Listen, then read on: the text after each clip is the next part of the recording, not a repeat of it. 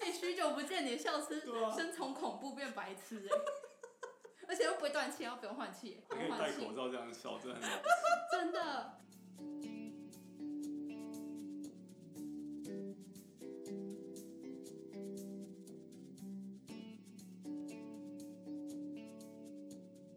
Aloha，欢迎收听《老娘爷记》，我是有一点不习惯，但是不得不戴着口罩录音的老娘。然后我是好久没有跟大家一起现场录音的露西，大家好，我是好久不见的 Sheldon。感谢肖正很尴尬的入场， 我感觉我们太久没现场录音，讲话也有点尴尬，超不习惯。接话都不知道怎么接了。好，那我们今天之所以会邀请肖正来做我们第三届开季来宾呢，就是因为我们得知一个非常惊人的消息，那就是肖正作为我们在第一季其中一集有提到说，我们三个里面唯一一个最有可能去念博士的人，嗯，他考上了教育部的公费留学博士生的那个资格，是这样吗？就是对啊，就是他会给我奖学金。如果我去，哇！果然是我们里面最有学术潜质的。请大家认真的纳税。 我之前在跟 Lucy 讨论计划这一集的时候，我们就讨论到说，哎，发现身边的人好像对公费留学的这件事情兴趣不那么大，嗯就是说为什么大家会没有什么兴趣啊？如果是我的话，我就蛮想要知道公费留学到底在做什么的，因为那是老娘纳税钱啊。那哦我觉得我不会想到那边去、哎， 我直接想到五倍券而已。总而言之呢，我们今天本来是想要请 Sheldon 来帮我们做一整集专题的讲述，到底公费留学是个怎么申请法，然后考什么样的试。但后来觉得，反正听的人可能里面只有百分之一会需要而已。对，所以我们就决定改变一个方式，我们请一个我们的好朋友帮我们挑了几题关于国际关系类型的相关的有趣的趣事或者是正经的问题，让我们来做一个小测验。嗯那待会呢，我们三个人会一起回答这个问题。为什么会选择国际关系呢？主要是因为 Sheldon 他的就是研究专业方向是政治哲学，是吧？就我有做国际关系跟政治哲学。嗯所以我们今天两个渔夫要来挑战专业人士。嗯嗯嗯，因为我们的企划想是一个美国的朋友，然后他们帮我们准备这一连串的问题，全部都是英文，所以为了避免最后大家听到的节目很冗，我们会把我们念英文的部分剪掉，到时候节目里面只会留肖等我们的专业人士帮我们翻译的中文。那我们废话不多说，赶快进入企划想帮我们挑选的题目当中第一题。第一题是日本前首相安倍晋三曾经提出过以下哪一个呃未曾被提出的军事改革计划？A 就是解散日本军队，选项 B 是修改日本宪法，选项 C 是建设核子武器，选项 D 是放弃日本跟美国的安保协议。我怎么觉得大家听到这里已经忘记题目是什么了？好，再讲一次，题目是呃，安倍晋三提议过什么关于日本军事的前所未见的行动或政策？我觉得是 A，就是解散军事解散军队啦对解散，military 军 forces，其实我不知道是哪一个，但我觉得是 A。我没关系，英文系的水准。直接直接得罪所有英英语英文系的听众。我觉得我猜猪就是呃解除日本和美国的安保协议是这样翻吗？对，嗯，为什么会选猪是用删去法？因为我觉得 A、B、C 都不太可能。第一个 A 他说呃解散日本的军队就已经不对了，因为日本现在的。并不是真的，它形式上是军队，可是它并不是真的是军队，它是自卫队，嗯哦它并不能够主动去进攻别人，它的自卫队成立的目的只是为了自保，所以这个 A 选项的用词是不精准的。可是这题目是现在吗？还是是以前？如果是以前的话，感觉是要先先名义上解散军队，然后才能成立自卫队。没有，他现在是自卫队啊，一直以来都是自卫队，从那个从二哪二战之后就一直是自卫队，哦嗯所以我觉得 A 不太可能。然后 B，呃，修改日本宪法这件事情是一直从头到尾都一直在吵的事情，所以并不是前所未见。C，建设核子武器，我觉得以日本的情况来说不太可能，嗯所以我选猪。请专业人士说出你的选择。应该是 B，就是呃修改日本安保宪法，因为日那时候安倍的时候，他就有说希望可以修改目前的日本和平宪法里面的一些条文，所以让军队可以正常化。第一个不可能废止，因为安安倍晋三本身是日本右翼的右翼意正当嘛，右翼正当对对军队他觉得是哦绝对的重视。然后 C 他不可能去做核武器啊，因为如果做核武器的话，这个对整个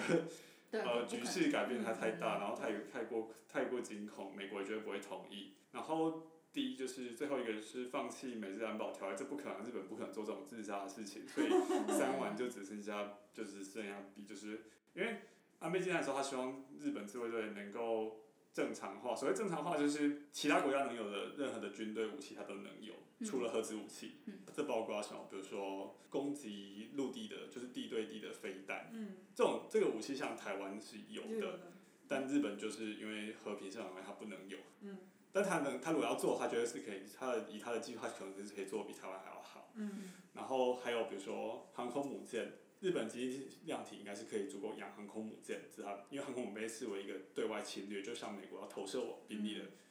的武器，所以日本目前还没有。但目前日本有一个比较贼的方式，日本就是发展了所谓直升机母舰，就是那个它不是它没有像航母那么长的跑道，所以它不能起降喷射机，嗯就是像美国那种大型超级航母，然后喷射机可以这样像射飞镖一样射出去。嗯但因为日本之后可能会买 F 三十五，那 F 三五是可以垂直起降的喷射机，所以这个人家就说哦，日本上来盖这个看起来就是放放直升机，然后直升机飞出去做人道救援啊，说哦，比如说日本自己有哪地方有什么水灾，嗯船就开过去，载直升机过去，然后垂直过飞过去，然后救搭救灾民。但他最后就说，哎、那我现在 买了新的，因为以后的喷射机它也可以垂直起降，我就嗯把直升机又不要，然后全部买喷射机，它就变成航空母舰，然后可能战力都比辽宁还要庞大，嗯，对啊，所以所以是 B 啦，没有错，就是要改，他要修改掉那个和平宪法。好，那好，我们来来看一看答下答案，案喽。答案是修改宪没法。错。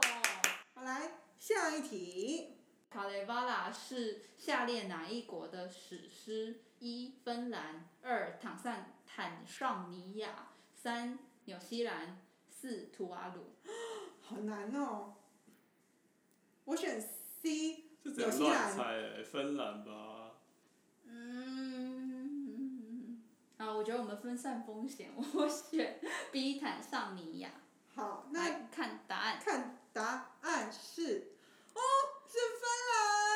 维基百科就是民民族史诗，兰。哦，民族史诗，OK。哦，就是民民族的然后是传奇关于他故们事创世神和创世英雄的相关的故事传说，嗯而且他还很用心的附了一个很美的图，可惜大家看不到。你可以发现动问大家说这是什么？下一题，不首先使用政策，哦好，应该什会什有，么是不率先使用政策？应该有选项。没有，没有就直接是答案，对直不对？接简答题。哦嗯就是说有什么东西大家有一个有一个东西，然后大家会说，哎、我不要先用，先用我会出事，嗯炸弹吧，核哎、弹出仔核对，核用能核子武武器嘛，就是在呃特别在冷战的时候，大家手上都有核武，嗯就说我我的核子武器只是为了自备而我不自用我保护嗯了，嗯嗯我不会率先拿武嗯核子武器去做侵略性的嗯的行为，对。 OK，好，来看答案，没有啊，错，没有错，是核武器。好，来来来，下一题，呃，哪一个国家的国土外形长得很像一个大象头？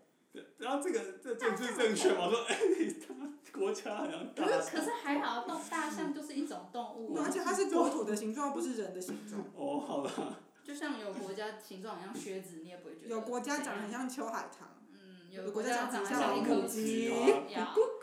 有国家长有国家长得很像一颗韩吉呀，呀。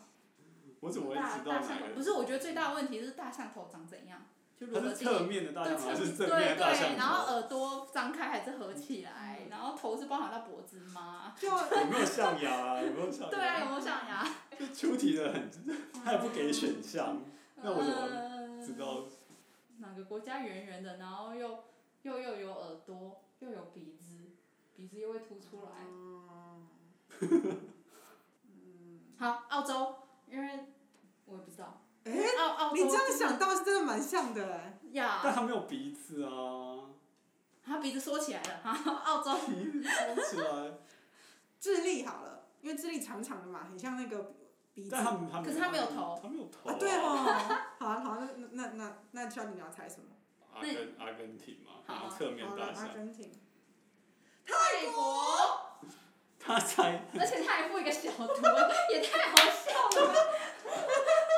你拍一下，我觉得好可爱哦。而且你硬讲是有耳朵的耶。对啊，然后泰国又大象很多，所以真的蛮蛮蛮适合的。他说 The map of Thailand apparently looks like an elephant head, but I'll let you decide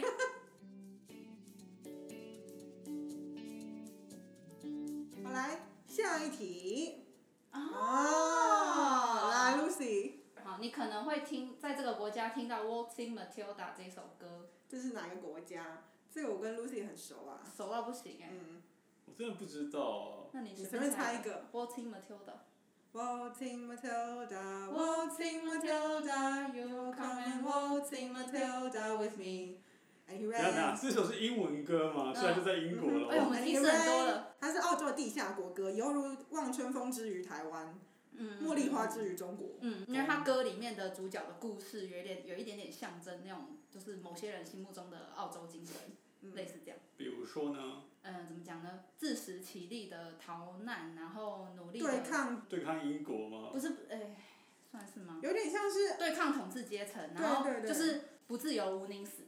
就是一个人为了对抗资方而变成罪犯，然后因此被警长追杀，最后宁愿死掉也不要被抓走的故事。嗯，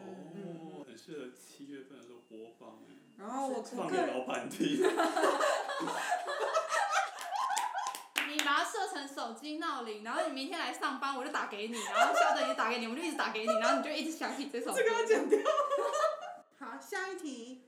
伊朗总共有几种或者是几项核子武器？有提示，这个数字在零到三千之间。他问的问题，我猜他应该是要问说，伊朗有多少 nuclear warhead？就是你做出那个核子武器本身，嗯你要把它送到别人国家爆炸才有用嘛？就是你在自己的国家爆炸，不是告诉自己嘛？嗯所以大家其实算都是算说，哎、你有多少那个核弹头？嗯就你有多少弹头，然后你有载具，就是像飞弹一样射到其他国家。所以比如说美国跟苏联他们签的一些相关核子武器的规范条约，就是在说。我们比如说核弹头可能在冷战高峰的时候，两国都有非常大量，那我们就是一定呃以年几年要减少那个核弹弹头的数量。嗯所以是说有五个弹头就可以射五次。对啊，你有五个弹头，那就是五五发五个飞弹嘛，所以大家就是在算，就是算那个 nuclear warhead。所以应该是问说算伊朗有有几几颗个子弹就对几了。个弹头？嗯对对对对对，那好，但其实这个数字从来都是估计啊，因为如果你可以很精准的掌握伊朗的几个核弹头的话，嗯，他们在偷做以就好色列了。也没有以色列就会花大钱买找寻就是情报专家这样。就可能全世界只有以色列情报结果，我每个情报结果才知道它实际上有多少。但当然可以透过可能卫星照影啊，我照卫星照片的时候，可以大概去猜说它它可以做出多少。好，我真的不知道多少，我要哦用。我也不知道。啊，这我也不知二道。呃二二七八零，二八九一，那个一是怎样？二七八零。大概就一两百吧，我觉得最多。但对啊，真的，我看他他抓到两千哎，他抓他三抓千，三他千抓三哎，嗯千哎。不会啦，应该是没有那么大的量。正确答案是没没有，没有伊零朗没有。可是我怎么有印象伊朗有？应该说目前的确没有人有证据说他手上有，但伊朗有没有这个能力，或许应该是有啊。他已经长期投入在核子计划嘛，那每次对外都说这是和平用途啊、医学用途、能源用途，嗯，但是、但始终没有人办法肯定啊。所所以以他说不定手上有核弹头，但也没有人知道。官官方方答案是没有。是没有，但是没有人知，No one knows。就像北韩手上有北韩有，我们知道他有长城的飞弹，嗯，但他有没有那个核弹头可以装上去，然后让飞弹再去炸别人？好，有的话有多少，其实没有人知道。嗯好，来下一题，请问英国有几个核核弹头？他这个到底是要问核子弹头，还是他要问比如说武器设备？如果讲武器设备，英国是有四艘核子潜艇啊。这题是不是很重复啊？对啊。不过等一下我们这一跳不过这过一去题好可以讲一个有趣的事情，就是各位我们在苏格兰读书嘛，这件事情很重要。是因为苏格兰当初到在讲独立的时候，嗯会其实是影响了英国核核子社会，因为因为英国现在唯一能够投核弹的的平台只剩下潜水艇，就它可以潜水艇，然后打开，然后里面可以射出洲际飞弹，然后上面载核弹头打到，比如可能打俄罗斯或是这样。嗯嗯它在陆地上不能做这件事呃吗，？英国目前没有洲际弹道，没有那种洲际在陆地上的洲际飞弹，然后英国也没有够大的轰炸机可以载飞机进去，就有反正核核子武器有一个叫核子武器的这个呃三什么三位一体嘛，就是三位一体像美国就有三种打法，就是美国有空射的核弹，然后美国有潜潜射，然后还有陆射，就是这三种。嗯但不是美国它都三个都具备，然后英国是目前唯一的核子载具平台就是潜水艇，然后英国英国有呃核子潜艇有这种能力的潜艇也就有四艘，然后它长期就是一小会在维修，因为这种武器设备其实都常年很多，我看有一年有半年都要在维修，为什么这么哦，因为它它是很精密的设备啊，所以哦所以像英国，所以它一艘维修，一艘训练，然后一艘待命，然后一艘会二十四小时在水底下。嗯然后就是这四艘这样一直轮，一直轮，一直轮。嗯然后这四艘母港在哪里呢？就是在苏格兰，全部都在苏格兰？它就是一个母港，因为它就四艘船、四艘潜水艇，就是就在苏格兰。所以当初如果苏格兰独立之后，英国那时候有一个担忧，就是核子潜艇的港口会就不在英国国就内直，接送了。哇哦就直接对啊，他还要找其他嗯人。难怪他们不让人家独立。所以刚刚大家有答案了吗？还是大家没有想到他的意思？嗯，对不知道，我不知道英英国多少核弹好，头。哦那我们直接看答案，答案是有两百，竟然有这么多。他的详解说，世界上面有五个国家，也就是美国、中国、法国、俄罗斯还有英国，他们是被认证可以拥有核子武器的。应该说他们不能把核武器的技术再转移啦，嗯，嗯，就说啊这些东这个技术你既然你已经做出来，你有了，那你就留着好好收起来，然后不要扩散啊，不要卖给其他国家。啊嗯，他然这后个题解说，英国是在这五个国家里面拥有最少的。它有两百一十五个核子武器弹头。嗯，还蛮有趣的欸。好，下一题。好，这一题是下列哪一个是世界卫生组织没有做的事情？ WHO 没有做的事情，嗯来，你念选项。 A 是当药厂就是私人的药厂没有办法提供足够药物的时候，WHO 会自己呃可能投入资金来制作呃药品。嗯。第二个 B 是呃监测这个全球的健康的情势。嗯 C C 是帮助国家啊、改善它的可能是公共卫生的体系。D 是为这些相关的健康的，比如说健康的议呃议题。议题，然后建立一个标准，比如说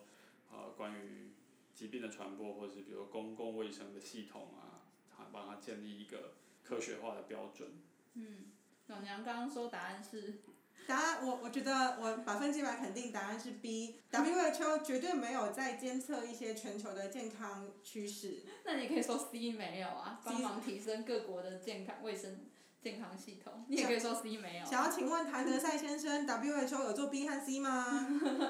好啊，我觉得应该是 A 吧。WHO 有在制药吗？没有啊，它不嗯我会觉得他们啊可能不行吧，他们作为那做一怎么个会超然独立对啊的他第怎么三会方组织，怎么能够自己投入去做药呢？所以答案，官方答案官应方该它手是它手上没有 A。药虽然厂，我们觉得 B 嗯跟 C 都没有做，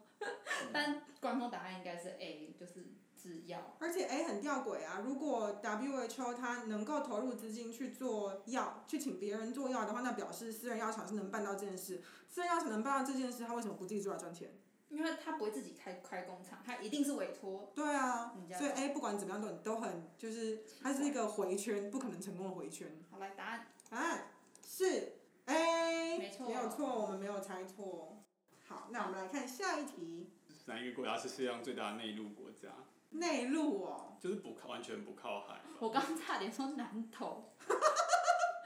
俺对俺对。好哦，世界上最大的国家是俄罗斯嘛，但但它它但它有靠靠海，啊海所以对，我觉得在非洲哎、 possible。但我一直在想中亚那一区可，我讲不出名字来。哈萨你可以克，看我猜哈萨克。看一下它的 hint。好，我们它有提供一个线索，大家要在看线索之前猜吗？还是要看线索？我觉得在非洲，但我但叫叫蒙不古出也名字。蒙古也非常大，蒙古完全不靠海。蒙古不靠海吗？因为蒙古南边是中国啊，而且因为它是外蒙，那时候出去嘛，然后然后它北边是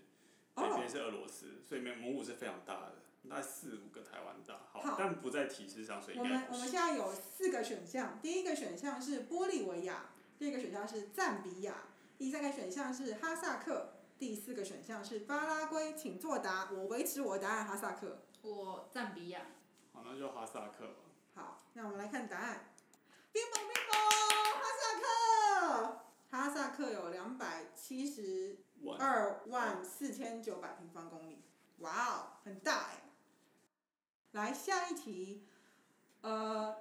请问下列何者是北约组织的 Article Five Article Five 怎么拼怎就么是翻啊？第五条，第五条规约是吧？他的规约，他的就北北约他们签，这组织一定会签约嘛，那他第五条，嗯，好，我们有四个选项可以请 Sheldon 帮我们翻译吗？呃，就是哎授予会籍，诶、很多组织在组成之前，他一定会说，诶、怎么样的符合什么样条件的国国家可以加入这个组织，嗯，然后呃可以成为会员，比如最近英国想要加入这个 C C P T P P，他就要跟呃这些目前已经在里面的会员国去谈嘛，然后谈说呃他要符合怎么样的条件，然后他就可以加入，嗯所以所有的条所有的组织在成立之后，它多少都会留一个就是留一个门，然后说以后有哪些国家加入可以签可以进来的那个条件是什么，嗯然后欧盟也有啊，欧盟有经过几次的扩张，嗯 B 就是这个共产党、共产主共义匪的邪邪恶恶，共匪的 The 邪恶， evils of 嗯 communism。然后 C 是规范联盟内联部盟内的，部的这个贸易，嗯，然后最后 D 是讲集体防卫。我觉得 C 跟 D 都很有可能欸诶、 A 跟 B 就是关于规定你的会员条件这件事情，我觉得不会再到第五条才出现啊啦。嗯，然后 B 万恶的共匪这个事情，这太好笑了。对不我可能我觉得是搞笑的。 对。所以我觉得 C 跟猪关于贸易还有关于共同防御都蛮有嗯都蛮有可能，但是它既然它被出成一个题目，我想一定是猪啦，就共同防御。北约就是军事联盟啊，嗯好，答我案们来看答案。北对啊，然后北约第一次使用 Article Five 就是九一，哦，哦他们怎么个用共同法防啊、那大家不是一起打阿富汗，御就是基于这就个是的基第于这五个，点，大没有所以大家就猎杀恐怖主义啊，对啊哦，，如果所以我应没有该是记 The 错 evils of The evils of terrorism 这样吗？嗯对，那时候是那时候没有这个概念，嗯好的， OK，好，所以正确答案确实是共同防御没有错。我们来来下一题，在二零一一年的时候，呃，在阿拉伯国家有一波起义嘛，嗯阿拉伯之春嘛，是那个吗？对啊，对啊，二零一一年，那那头那头是北约北约没有参与其参与中某一个嗯国家的这个状况。选项有突尼西亚、阿尔及利亚、埃及、利比亚跟约约旦。旦差点要说乔登，嗯是 Jordan with the O and not Jordan with the A。 OK。好，我我觉得是埃及或利比亚，但不知道是哪一个。图尼西亚是不是第一个发生，然后没人理他的那一个？好，好像是哎、所以我本来要猜图尼西亚，但但我突然想起来，好像没有人帮他，所以埃及好了，我要猜埃及。那我猜利比亚好了，我就是一个渔夫。答案是利比亚。当初利比亚的政权统治就是格达费嘛。嗯。呃，格达费是一个军事狂人，然后统治的技术也没有特别良好，所以利比亚那时候利比亚是产油国，但他们国内的经状也不是太好，虽然没有到非常糟糕，但就是整个状况不是很好，然后也充满民怨，嗯嗯，官员贪腐什么，应该该有的问题都都有嗯啦，所以那时候就是因为这样子，大家开始反叛，嗯因为他也在位四十年，嗯非常久。那反叛之后，哥达佩比较疯狂，就是他开始就放任军队屠杀，有这样就就有屠杀人民的问题产生。嗯那这件事情还要提交联合国安理会，那后来联合国安理会投票通过之后，原本决议应该是在利比亚上面就设设置一个禁航区，嗯，就禁止等于说格格达菲的空军让它起飞，然后对付用用空军攻击这些起义的平民。嗯嗯，当初联合国安理会通过的时候，应该是俄罗斯跟中国都是用弃权，嗯他们没有反对，他们没有他们没有否决掉，他们用弃权。嗯。但那时候北约的操作技巧有点妙，就是说它是设立禁航区，禁航区原本意义应该就是说呃禁止飞机起飞，这个地方不能 no fly zone。但北约后来就是借机去轰炸格拉菲的政府，所以格拉菲后来非常快就倒台。嗯然后格拉菲后来被呃叛军抓到，就反叛军抓，然后直接就开被枪毙。你在网络上还可以找到格拉菲就死掉那个样子，然后手上还拿拿一支黄像黄金的 AK 四七。所以好，那这件事情后续就是叙利亚发生状况的时候，呃，联合国有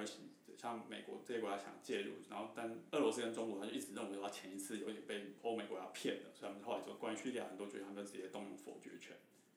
就是杯葛这些，就直接否决掉了，就所否以决叙利掉了。亚那才会在利比亚的时候，他们是就是说弃权，他们不想表态。但他们心里面当然不希望北约介入，但他们因为那时候阿伯这刚开始，然后国际上的舆论，而且还有海湾国家其实也蛮，其实哥达菲本身没有什么人缘也不太好，可是嗯海阿拉伯世界本身也蛮希望哥达菲倒了，嗯所以海湾国家也很支持，所以整个弄起来就是哥达菲人顾一来顾人怨，嗯顾人怨到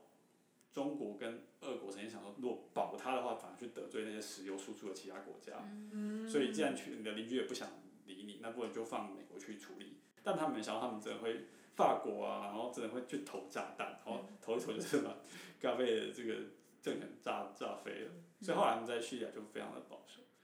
对、吧？不过格拉贝他干过一件很妙的事，就是他这个阿伯之春之后，呃，发生一个波及学学术圈的事情，也波及国关圈，就是因为格拉贝的儿子在 LSE 那时候在念博士。蔡嗯英文那个对，就 LSE，在 E LSE 念哇博士。然后他那时候有，格雷儿子的指导是叫大卫赫德，很有名，就是全国呃国安圈就是做全球化研究的 LSE 的招牌的这个国际关系，然后还有社会学家。嗯。然后，但是他是格拉菲老的呃儿子的指导师，然后那时候格拉菲可能这样，他有这样牵线，然后格拉菲有捐一笔钱给 LSE，然后后来这件事因为格拉菲倒台就曝光了，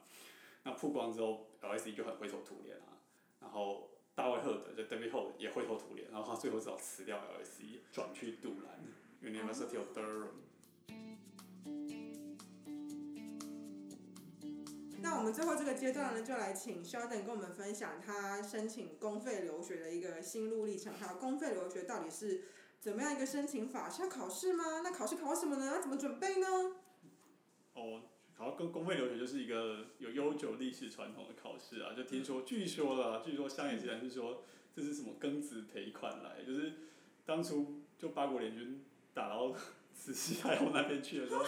不是后来有一个就是有一个庚子赔款嘛，哎、大哦不家看不到我们现在的表情，但我们现在全部都露出不可置信的表然后情。庚子赔款后来不是赔很多，然后列强就忽然间有点就是拿了很多钱，然后不知道为什么，忽然间觉得不好意思，还退了一笔钱回来，然后退了一笔钱回来嗯一部分就是清华大学嘛，跟啊对对圆对明对园对对连对在一对起的对那一个清华大学，水清木华那个清华大所学以。清华大学这当初就是用庚对庚子对办成立对清华学院嘛，嗯后来的前身就后来就变成清华大学，是，然后因为后来有一部分的钱就会被用在国家资助学生出国念书啦，就是留就留洋啊啦，那个时候也叫嗯留洋，那一个人可以拿到多少钱？然后那一是个人用什么名目去申请？是先给还是后给？呃，就反正你拿到就有这个资格，那你出去念的时候，你就是拿你的 invoice，就是你学费有一个 invoice 嘛，嗯去报。小班他现在公费就是分两笔钱，就是一笔是学费，然后一笔是生全活部费。给吗？学费全部帮你付吗？没有没有，他学费有上限，三万美金，就三万美以下其实是超过三万美你就自己想办法。嗯哦所以假如你学费很便宜，可能只有一万美金，那他也是那一你也你就帮国家省了两万美金，哦，然后再来就生活费，生活费是两万美金是上限，嗯但它会分区域，那上限就两万，那如果我去利物浦可能就一万九吧。那那两万是在你去之前就给你吗？还是你到要？的时候，到的时候去去申请。然后他需要你提供什么收据去报账什么之类没有，的吗？因为是生活费就没有收，是收据，嗯它就是你这个区，假设你这个地方你就是它就是呃两万美的话，嗯嗯嗯，那它可能就是分，我记得好像分季度还分年，分可能分一次还两次给你，但那就是直接给你，那你就自己花嗯自己解决。自己想但办法花。但学费就是要 invoice，所以如果你有本事在很贵的地方过着很便宜的生活的话，你就是可以把钱存下来的意思吗？嗯基本是上。老娘就会想这种事情。可是有一个困难，就是假设你今天去念，比如你去念 NYU 那种超级贵的学校，嗯，你的学费公费补助金不够，你甚至要拿你的生活费去贴那个学费。哦嗯甚至还不够，你要自己兼 TA，然后你要再跟学校申请其他的奖学金。 嗯好，那你申请的时程大概是每年几月会有简章，几月？大概三月会。有简章，然后他所谓申，他不是叫申请，他是报名。嗯。你就付个一千块报名费，然后把表格填一填。嗯。考完笔试，笔试是在十月初。嗯。然后好像在十月底左右可能会给成绩，会放榜。然后成绩就是你录取一节嘛，那嗯你一节之后，你可能大概再过两个礼拜、三个礼拜左右，你就要面准备面试。然后面试的时候就会叫你要交研究计划，嗯嗯嗯。所以大概十二月。你就交研究计划，研究计然划后研究计划交完，没有没有研究计划是交给公费的那个，因为要面试要交研究给委员。说 OK。我出国念书，我要念这个，然后我研究所要这样，那他们知道说哦，你好像有点概念。然后是每年都是十二月三十一号放榜，就放榜好过年这样。再来就是你要跟他签约，你要在隔年就你放榜，比如十二月三十一号放榜，那你在你要在隔年就是从一月一号开始起算的隔那个隔年，然后到七八月三十一号之前要跟他签约，嗯然后签约要有保证人，除非你是原住民，或者是你有这个侵汉。保证人的意思就是，因为公费就是你零几年就要回来返台湾服务几年，嗯，就如果你零四年呢，你就要回来台湾就业四年，做什么工他不管，反正就要回来。然后九月就可以开学，就可以去念书了。就业，啊你申请到学校你就可以去，那那公费不管你啊。不管你什么时候去，就是说，它有了它规定，就是你公费考到之后隔两年嘛，就比如说你是二零二一考到，那好像二零二四又要出国，但就是你最后没有出国就了不起，就是你没拿到那笔钱，他也不会对你怎么他啊样，不会处罚你，哦，因为你没有所以弄你到他的钱啊。你占了茅坑不拉屎，有可能那个钱可以被别人拿没有他去拿去用那啊那没有，可你没有出国那笔钱就是只是延就没有后，给你你没啊有给你啊，可是那个机会有可能被别可以被有要出国的人用掉啊。那他就就是之后浪再费别人来，时间啦，应该是这样。他就之后再来那个吧，因为他他也没有签约，这这因为法律上不能这样算啊，他哦如果有这样，不能这样算，对。那那个保证人有需有什么资格限制有吗？啊，有一个资格限制啊。如果一般的话，就是他要是个年收入六十万的人，可以来当你的保证人。哦，所以他不一定要是什么德高望重的教授，他也可以签。但年收就入这六个十人万只是为了要保证说这个人你会会说回来谎这样之后会啊回来。回来，啊这其实是是一个不是那么方便的事情，因为保人就是帮你保证，因为你想，假设他是去 A 区念书，那他学费也是贵的，嗯，等于说教育部假设他给你四年，所以四年就五万美乘以四、嗯就是二十万美金，嗯所以然后二十万美金乘以三十，就大概三六百万。嗯，所以等于要帮一个人担保六百万，你有五万，假如你今天有月薪五万，你会愿意，就是你因为你年薪六十万，你会愿意帮你的朋友担保他一个六百万，叫他念完不回来。一般不是都是爸妈或是认对，识的但亲戚但长有啊辈，但有时候就是会有什么，比如有人会有爸妈可能退休，因哦为他是他要们已薪经没水有嗯哦，收入他了。是要薪水哦要，还有薪水条，或者是呃没有薪水的话，就是你的那种，比如说你有股，你有收租，嗯，或者是你有股利，嗯就是你股息这种，就是它是要，它是要那种综合所得税扣得到的项目啦。就是你哦家如果你都是地产，那你就放着，嗯然后你靠退休金也不能算，退休金不算哦。哦，假设你所以你其实麻烦的是找保证人。对，然后你要找到一个就是还有，就是像我们这符合个资格像我们这个年纪，很多爸妈已经退休了，对嗯他没有那个他没有薪水，他是退休金嘛。如果你很多有的爸妈如果老师退休，他写的薪水，他的那个退休金可能过的是日子，呃，以前有存钱，日子过得蛮舒服的，也没有必要一定要赚钱。嗯那每天当志工，那怎么办？ 除非他有投资啊，他有投他有股票，嗯嗯有嗯。台积电，那可能就没有问题。那我想要请问的是，就是你们在准备笔试的时候怎么个准备法？还有面试的时候他们问了你什么，然后你要怎么去预备？这个是比较跟你的全考科直他会接有相他关会有的。那个啊，他会有考古题啊，大部分就是大家就是做考古题，做可能做前三哦，公费学员可能会逐年调整，他会有，我觉得他应该教育部有个委员会，然后他们会评估，比如台湾目前某些领域缺人，他就会开一个名额，然后某些领域就人多就不开，英美文学就很少开啊，嗯我看也是，因为考笔试比较是报名，所以它比较没有所谓的什么备审资料，那就让你交一些证件，然后学历证的资料嗯交一交去，然后就一定要让你报考。那面试就会比较像我们什么学测之后要申请学校那种面试，就是你会有口尾啊，嗯所以你就要交一些备审资料。但是公费备审资料是有一定的表格，你就把它表格填完，但它下面会有，比如它的表格前面是一些基本资料，后面就会开始说你要，比如你出国的动机是什么，嗯哦，多少，然后再来就你要附研究计划。嗯然后教教授基本上就看你那些东西，然后来问你问题啊。所以他不会，他是问你的研究计划那他样。大部分会，我遇到的口尾是会有看完的，所以他们就，或者是他可能很快，他时间不够，他至少 skim through，但但他会问你里面的内容，嗯为什么为什么做这个题目啊？这个题目你是预测什么？你的假设是什么？对，嗯，所以有点像论文的口试那种感觉。那你如果比如说我现在写的研究计划是这样，可是你之后的做出来的研究跟这个不一样，可以变吗？哦，当然啊，当然可以，当然可以，一定可以调整啊，因为因为这个本来就是你出国之后，你你只要还是念这个学门嘛，那你你调整的时候，你说我研究的，我去那边，然后教授要要我改，然后公费不给我改，那那不太荒谬，但不可能这样，因为他不可以去干涉你跟指导老师之间的关系。那你、嗯你们改研究了，你的研究问题有所调整，还是在这个学门里面的题目，就没有关系。对啊，没有关系啊。好，那我最后一个问题是听众的问题。听众想要问的是，你们好像脸书上还是 P T P T T 上面有一个公费留学生的社团，里面大家都讨论什么啊？他想要知道。很多啊，很多，比如有一些比较年长的资深的就会开始讨论反国服务，因为反国服务很麻烦，就是他把大家绑回来绑四年。嗯。有人开始希望可以用延延期反国啊，或者是就是说我在国外，但我还是有为台湾做一些事情，是不是就可以抵掉不用人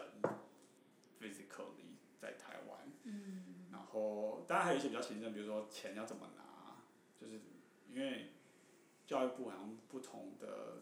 驻外的教育组，每个教育组处理方法不太一样，有教育组会比较愿意说，我先你在你可以请学校开一个类似临时性的 invoice，、然后就把你